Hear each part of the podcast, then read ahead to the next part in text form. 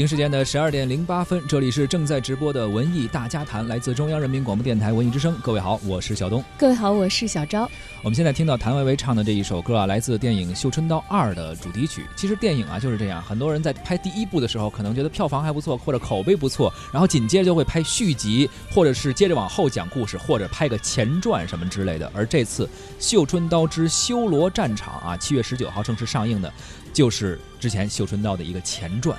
这也是在电影《绣春刀》二零一四年一鸣惊人之后啊，三年过后陆阳执导的一个前传类的续集啊。是。那么这次呢，由张震、杨幂和张译、雷佳音等共同主演。《绣春刀》讲的是明末锦衣卫的故事。第一部发生在崇祯年间，讲述大太监魏忠贤之死。第二部的时间呢，提前到天启七年。此时魏忠贤的势力如日中天，主人公沈炼还是北镇抚司的锦衣卫。今天呢，我们在节目中就来跟大家聊一聊这部正在热映、有着珠玉在前的影片《绣春刀之修罗战场》。不知道您是否是这部电影的观众，看过没有啊？看过之后也欢迎您发来观感，参与我们今天节目直播讨论。关注文艺之声的微信公众号，发来留言，还有可能获得我们赠出的免费电影票。我们将会邀请您在七月二十九号，也就是本周六的十二点三十分，到万达国际影城北京丰台店，请您看哪部电影呢？《战狼二》啊，也是一部新电影。如果您感兴趣的话，现在就发送姓名加上电话加上《战狼二》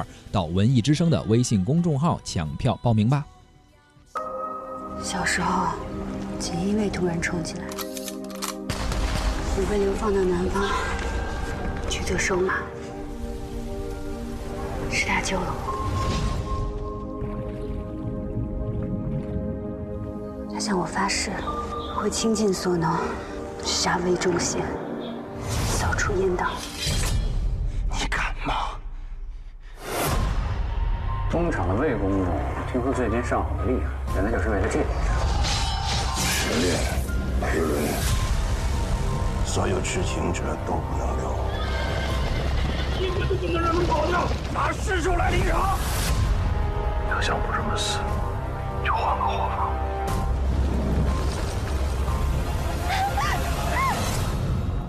说吧，想要什么？一条生路。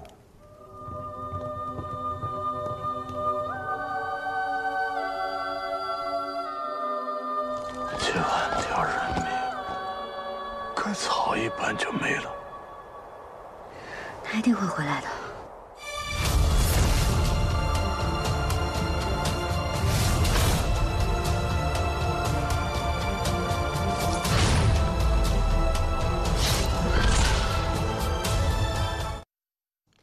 哎，刚才我们听到的呢，正是电影《绣春刀二》的一些片花录音的片段。是从时间节点上来看啊，《绣春刀二：修罗战场》算是一部前传，而从类型上来看呢，《绣春刀二》既是武侠，还带有那么一点儿悬疑的色彩，同时还融入了历史的大背景。影片的开场呢，就是萨尔浒之战的残酷的战场，这是明朝和后金战争的关键转折点。那么，明军精锐的部队呢，几乎已经全军覆没了，而由张震饰演的主人公沈炼从死人堆里爬了出来，救下了差点被金兵斩首的陆文昭，也就是由张译饰演的这个角色啊。两个人呢，望着尸横遍野的沙场，感叹这里简直就是一个修罗场。其实，熟悉那段历史的朋友都知道，明朝末年阉党横行，大厦将倾，而影片中很多的细节就是在描绘那个时代的腐化和荒谬。在这样一个大的历史背景下，一部悬疑和呃武侠相结合的一部电影。其实凭借着这个前作良好的口碑的延续性啊，《绣春刀二》其实还是有它的观众基础的。是，所以连续四天呢，都是获得了当日单片单日的这个呃票房冠军的。嗯，截止到昨天呢，呃，《绣春刀二》上映六天，票房收入也是达到了一点九亿元。是，这是票房方面。呃，在网络上，网友给他的评分也还可以，七点六分。作为国产电影来说，呃，分数也不算低了啊。但是呢，相比于票房成绩来说，呃，好像还不是那么理想。毕竟啊，影片有三点九七亿元的保底金额，目前的票房还是有一定差距的。这样的票房成绩和影片的口碑好像算起来不是太搭的样子、啊，不成正比。对，嗯有影评人直接指出了，说在暑期啊，观众的观看的意愿可能更倾向于轻松和娱乐型的电影。是那像《父子雄兵》《神偷奶爸三》，这都属于比较娱乐的竞争对手啊。是，相比之下呢，《绣春刀二》就较为严肃了。同时呢，在中国的电影市场，只有话题电影才能够成就高票房，这是我们有的时候不愿意承认，但是你也不得不面对的一个现实。，对，所以说呢，《绣春刀》相比来说呢，就有一点缺乏太多的话题切入和营销的契机，所以感觉热度就逐渐下来了。呃，之后票房是不是能爆发，这个可能可以期待一下，但是确实竞争也很激烈，毕竟是暑期档嘛。对，而且大家熟悉这个电影的排片的规律的人，大概都清楚首周末意味着什么啊。嗯如果你已经经历了一个周末了之后，你看《绣春刀》目前看上映时间已经是七天了，是，它一般来说是一个向下走的趋势，对排片量不太可能出现逆袭，当然也有逆袭的个案。嗯，像我们之前提到过的这个《大圣归来》或者《摔跤爸爸》嗯它都是在话题这个层面得到了一些发酵了之后，然后院线才又增强了他们的排片，哎，才再迎来第二春、第三春也好，嗯才会有后来一轮又一轮的周末的再收票房。而从首周末过来到现在有七天的放映时间了啊，《绣春刀》修罗战场估计它票房走的最强的时期，可能也就是它稳坐当日的单片票房冠军位置的那几天了。是的，而且。其中一个主演雷佳音啊，最近电视剧也比较火，话题也挺热的，该一块儿跟提前的热度也就跟了跟热度上了嗯，那么到底这部电影啊，口碑和票房之间存在的差距是？怎么造成的呢？对对啊，对，那么我们也请到了这个专业的影评人，我们文艺大家谈的特约媒体观察员灰狼，谈一谈他对《绣春刀》修罗战场的看法。《绣春刀二》上映以来获得了很高的媒体评价，对此我个人并不是那么认同。我们当然可以说，它在当今华语市场是一股清流，在剧本、美术和动作设计上有自身很多的亮点，加上它的历史感非常厚重，其实很容易获得舆论的正面支持。但是如果说这部电影真的有多好，恐怕是有失偏颇的，倒不如说观众的口味在近些年来被严重拉低了。作为一部前传，《绣春刀二》的历史野心很大，因为上一部基本上是一个政治圈套加上情感圈套，电影基本上就是通过两条线来塑造人物的，一条是历史政治，也就是里面的各种复杂明暗的斗争；另一条就是情感线了。但是这条线更像是导演所运用的天头，很多时候导演使用的很没有节制，所以说观众吐槽这条线不是没有道理的。我觉得雷佳音和张震这对主角的塑造都非常出色，尤其是张震扮演的沈炼这个人，导演会拼命将其复杂化。我觉得这不是一个很明智的人物，他很多时候很被动，很多行动也非常盲目，他不是一个传统正派的典型英雄。所以说，这个人其实根本上是一个怪咖。从普遍的男性视角来看，他并不是太讨人喜欢。我们只能说，是演员自身的颜值拉高了观众对他的好感度。呃，相比来说，雷佳音扮演的那个相对简单的角色，显然要更讨人喜欢的多。我对好电影的标准是它有没有新的创造，还有就是前后的风格是否统一。《绣春刀二》有个很明显的问题，也就是说，当影片中所有的阴谋线索，当所有的包袱都抖尽了之后，整个悬念就没有了，导演就只能在感情线上大做文章。这个时候，影片前后的风格完全变了，画面的透视变了，配乐的风格变了，节奏变了，武打设计的那种表现也变了。所以说，整个电影从各个技术层面都有很多明显的不足，也缺乏一个前后的连贯性。这是从第一部开始就存在的一个重大问题，到这一步当中也没有明显的进步。所以说，对陆阳这位新导演，我们还是有待观察的。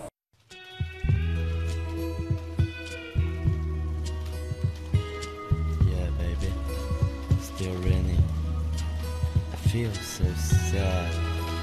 Keep trying that you understand how pain in my heart. 隔壁传来钢琴的声音，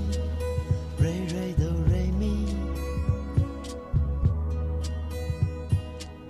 伤心的歌声落在心里，我好想看一看你。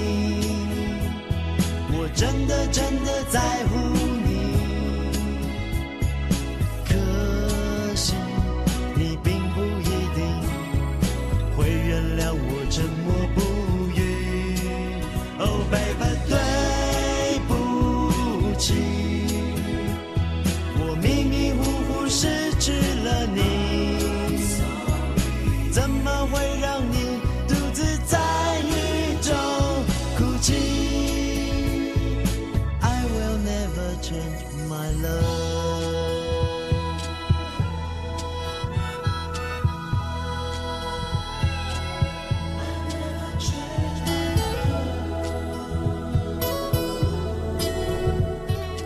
回想到当初拍《绣春刀》第一部的时候，当时导演陆阳还是一个新人啊，新人导演，名不见经传，没有什么太多的知名的代表作品，甚至当时都没有人能够想到他会请到像张震、金世杰这样的非常优秀的演员，而且当时的拍摄资金只有三千多万，拍摄周期也不到六十七天，所以说呢，在第一部《绣春刀》的时候，呃，镜头用了很多的中近景，因为太远了，可能就穿帮了，毕竟预算不是很多。后来呢，《绣春刀》票房回本了是不说了啊，嗯。这个口碑还逆袭，陆阳呢就马上就筹拍续集，就借着这个好的势头嘛，能够调集资源的时候，把这个第二部提上日程啊。是，《修真道二》呢就请到了宁浩来做监制，呃，很多人以为你想想，宁浩都来了，应该不差钱儿了啊。嗯，预算确实也涨了，涨到了八千多万。不管是阵容啊、技术还是故事，你都可以说《绣春刀二》比上一部是有一个全面升级的基础在的。作者气息的东西呢，呃，据观众反映也是少了很多，类型化的感觉更加明显一点。哎，但是这样一部电影，很多人说究竟能否代表武侠片？呃，确实它有武侠的元素，但是是不是《绣春刀》真的就是一个武侠类型电影呢？其实以往啊，国产的武侠电影多是像什么拳脚相加呀、打来打去这种方式去表现，模式相对比较单一。所以呢，这些年这一类电影也逐渐在走下坡路。而《绣春刀》系列的出现，被许多人认为可能会带动武侠类电影的回暖。但是呢，呃，也有业内人士觉得这可能很难啊。国产武侠电影的崛起需要像张艺谋《英雄》那样非常有影响力的大电影，《绣春刀二》呢更像是一部偏文艺、偏小众的电影，很难带热这一类型。所以说呢，《绣春刀》系列电影呢不能够代表武侠片的崛起，只能说是一个创新。这是一些业内人的看法。呃，不管怎样，是一种尝试吧，啊，也是嗯导演非常个人化的一种尝试。而《绣春刀二》在情感戏上呢，也是有明显的加重的，特别是男女主角沈炼和这个北斋的情感戏哈、在影片的后半段呢，更是上升为了主要情节。事实上呢，这段爱情戏，呃，按照道理来说，应该你想把它比重。派这么重，应该是给予了厚望的，有嗯加分的啊。但是从目前的口碑反馈来看呢，好像并没有如愿的起到加分的作用，而成为了比较集中的一个槽点。是因为可能很多人是为了看武侠、看这个历史背景和悬疑的，而情感戏在里面如果处理不好的话，可能不能够加分，反而可能会适得其反。但是我觉得我有的时候也比较理解，就是导演的一些意图吧。嗯但是不知道我理解偏没有啊？我觉得北斋由于是杨幂演的，就是嗯如果你给他戏份不够多的话，人家的粉丝怎么会干？会不会一？应该是是不会放过的。是是是，其实好的感情戏啊，可以给武侠电影或者电视剧加分。比如我们之前呃都非常熟悉的金庸那些武侠片，什么《射雕英雄传》呀，包括特别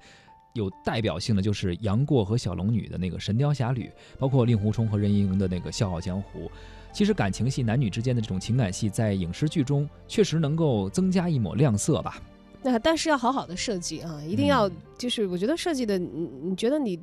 对这个整个故事来说是它是有增益的，它是有服务性的，或者是觉得是合理的，而不是可能你觉得为了一个流量明星而去给他哎大规模的加一些戏。所以说呢，也有评论说呀，这个明朝的锦衣卫的江湖热血这部电影都有了，导演陆阳表现得非常不错，但是呢，浪漫元素可能拍情感戏这方面，陆阳导演他们说 还需要再加把劲儿。就磨练磨练吧，当然可能这个各个导演有自己的所长啊。对，我觉得据说徐克是拍文戏的时候是基本上是休息状态，是吗？拍武戏的时候，据说啊，坊坊间坊间传传言，对说拍武戏的时候，徐克导演就是他们叫老爷嘛，就是特别的哎激情，但是一拍文戏的时候，戴着个眼镜，大家也不知道他是在睡觉还是在看。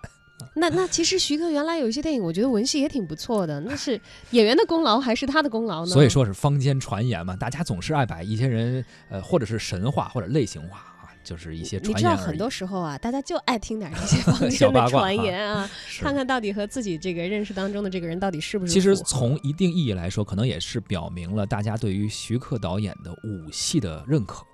嗯，他应该说是可以，可以说是代表了一个时代或者是嗯一个类型，就是是包括他的叙事，是呃，他的这个镜头语言的运用，到现在都还为很多人所学习啊。那么这个《绣春刀》已经是二零一七年的电影了，嗯，就是有没有受到他们的影响，但是有没有走 出自己的心路，其实我觉得观众眼睛都挺挺明亮的，其实各自心里都有谱。《绣春刀》这部电影还有很多呃影迷或者说粉丝吧去看去追，还是因为他们都是一些明朝明朝故事那些历史粉丝、历史粉，他们喜欢这段历史，所以会看这部电影。呃，很多人也会去看每一个细节呀，觉得呃是不是。呃，有什么呃毛病？但是很多人也抠了，觉得电影基本上把握的还可以，包括一些可能道具啊、细节等等，没有什么太大的问题。明朝那些事儿之绣春刀 修罗战场，是，包括还有人会去考证绣春刀究竟是怎样的刀呢？其实历史上并没有什么靠谱的文字记载，也没有什么出土的实物。比较常见的说法就是绣春刀就是明朝朝廷的时候给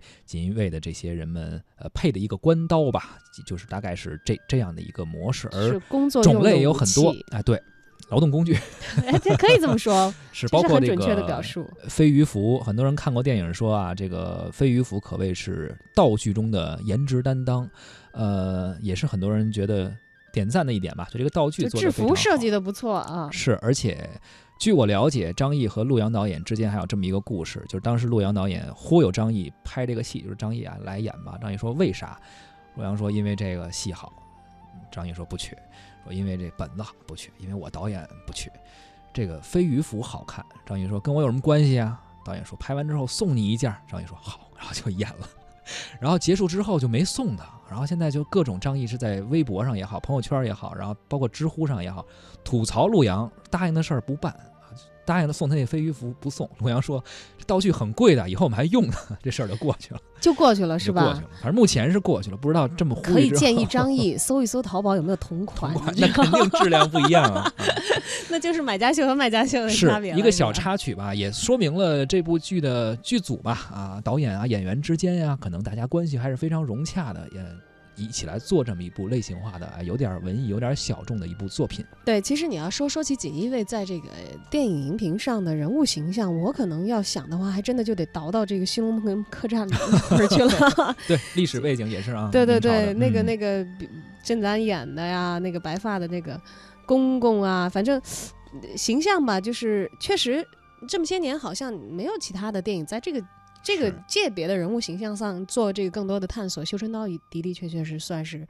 而且都是二零一四，看你看，对，就像刚才说的。嘛，它算是一种尝试，也算是一种创新。无论它能否像很多影迷所期待的那样，或者说业内的一些专家所评论的那样，是不是能够进行一个颠覆，或者说掀起一轮的武侠电影的高潮，这个我们都单讲。但它起码是在这样一个时代、这样一个背景下进行的一些有力的尝试和突破吧。呃，起码是在用心的去拍电影，也希望这个 IP 能够延续下去。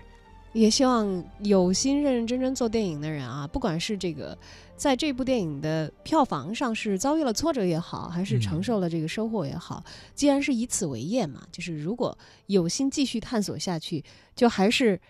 呃自己沿着自己的道儿，踏踏实实嗯的，真的是往前走。若一蓑烟雨任平生，到时也无